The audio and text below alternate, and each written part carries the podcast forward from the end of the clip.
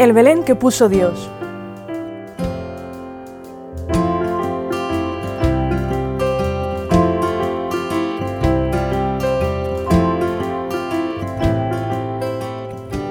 Al principio.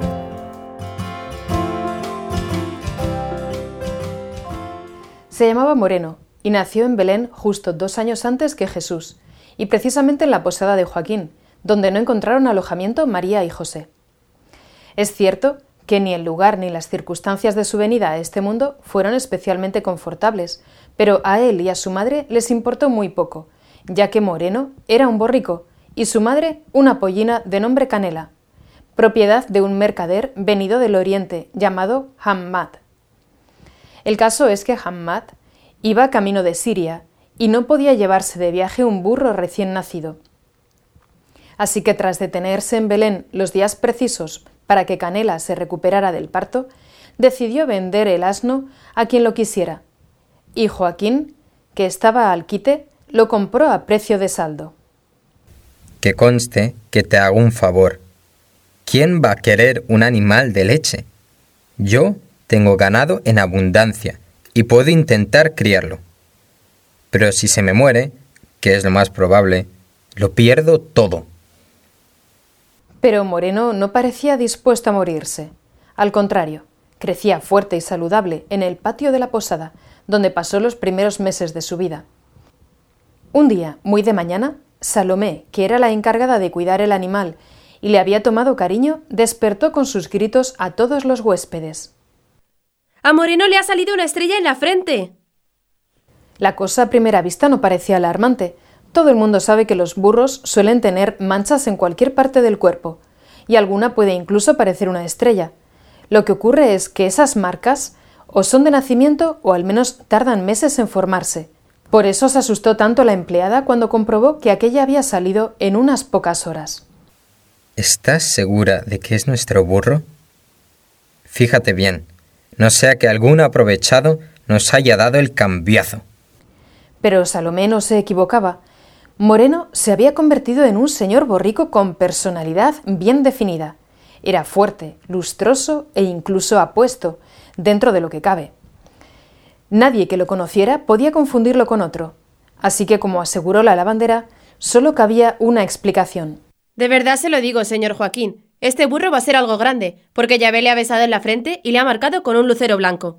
Pocos días después, sin que nadie supiera la razón, Moreno se escapó de la posada y tomó el camino del norte.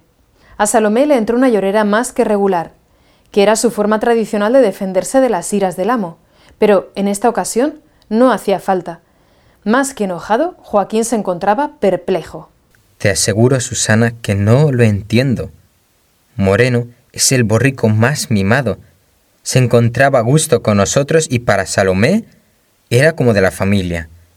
¿Por qué se habrá ido? Nunca te preguntes por qué hacen tal o cual cosa los animales. Como no tienen inteligencia, Yahvé piensa por ellos. Les fija su destino y les va marcando su ruta. Olvídate de él. Pues si Dios lo tiene dispuesto, volverá a nosotros algún día. Si no, siempre estará en sus manos. Joaquín miró a su mujer como si acabara de conocerla. No sé a dónde vamos a parar. Ahora hasta las mujeres hablan como si fueran profetas. A este paso terminarán por aprender a leer y a escribir.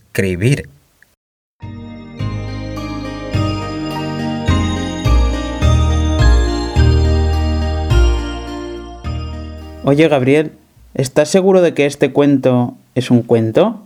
El arcángel miró a Zabulón. No, Zabulón, no lo es. Pero como no se me ocurre ninguno, no tengo más remedio que contarte historias que han ocurrido de verdad. ¿Quieres que lo dejemos por hoy? No, por favor. Sigue. ¿Qué pasó con el borrico? Si te parece, él mismo te lo puede decir. ¿Ya te estás riendo de mí otra vez? Los borricos no hablan. ¿Crees que no lo sé? Bueno, tampoco hablan las estrellas.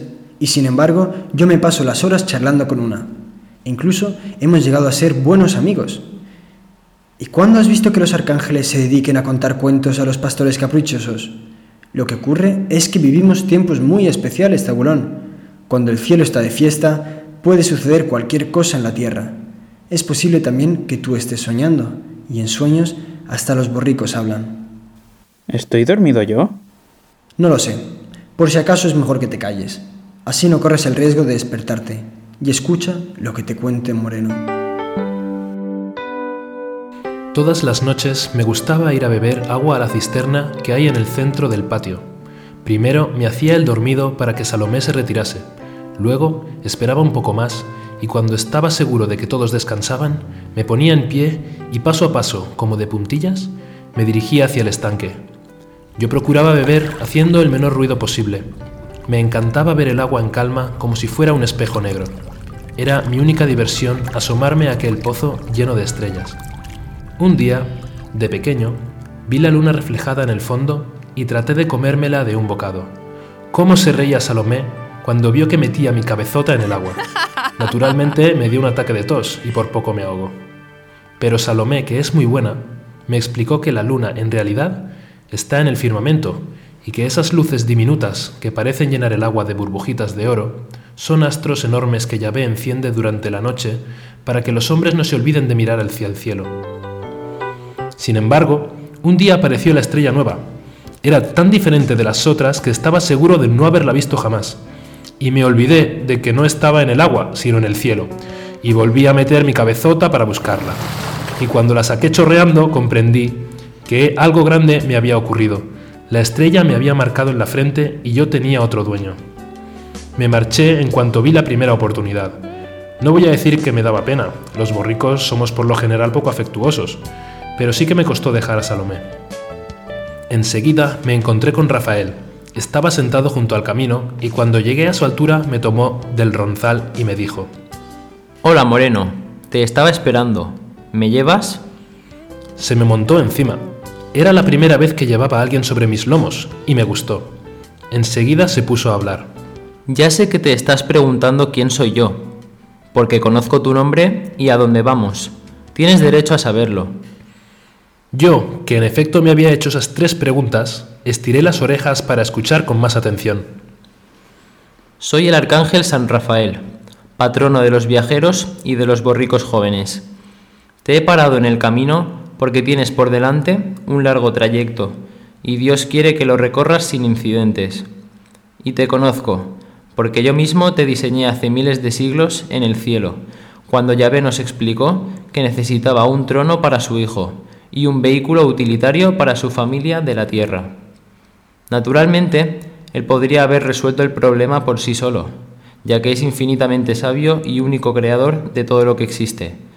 Pero como le gusta darnos trabajo, convocó entre los ángeles un concurso de diseño. Estuvo reñida la prueba. Hubo proyectos fantásticos que fueron desechados, quizá por excesivamente aparatosos.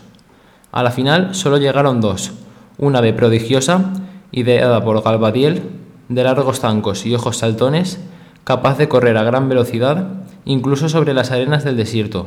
Y tú, mi borrico. Con tu retrato gané el primer premio del concurso, y Dios creó toda tu larga estirpe con el único fin de que nacieras tú, ya que has sido elegido para ser trono del Altísimo. Al ave finalista la llamó avestruz y la destinó a las estepas africanas. Quedé tan sorprendido con el discurso de Rafael que me detuve un momento, volví la cabeza hacia el ángel y le dije, ¿Estás seguro de que no te equivocas? Yo soy solo un burro, y en la posada donde vivo he visto montones de animales mucho más fuertes y grandes, pero sobre todo más hermosos que yo. Si vieras los caballos que vienen de Arabia, ellos sí que cumplirían esa misión con dignidad. No te engañes, Moreno. Para llevar a Dios y a su madre nadie está suficientemente preparado.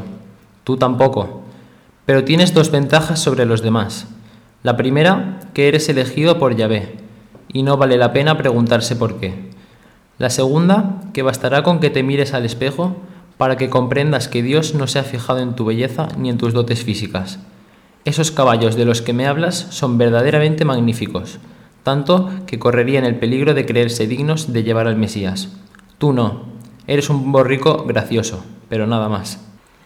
A todo esto, charlando, charlando, se nos pasaban las horas. Habíamos llegado a la provincia de Samaria y seguíamos camino de Galilea. Lo extraño es que Rafael no necesitaba descansar, y tampoco yo sentía la menor fatiga. Íbamos deprisa sin detenernos para comer o para dormir. Yo meditaba las palabras del ángel y de vez en cuando le respondía. De acuerdo, Rafael, tienes razón. Nunca se me ocurrirá pensar que Dios se ha fijado en mí por mis méritos. Pero podría haber buscado a un burro con más experiencia. Yo todavía no he empezado a trabajar. ¿Sabes que eres tú el primero que se me ha montado encima? Sí que lo sabía, y como yo soy un ángel, puede decirse que sigues aún sin estrenar. ¿Por qué crees que no sientes ningún cansancio? Pero no le des vueltas, borrico.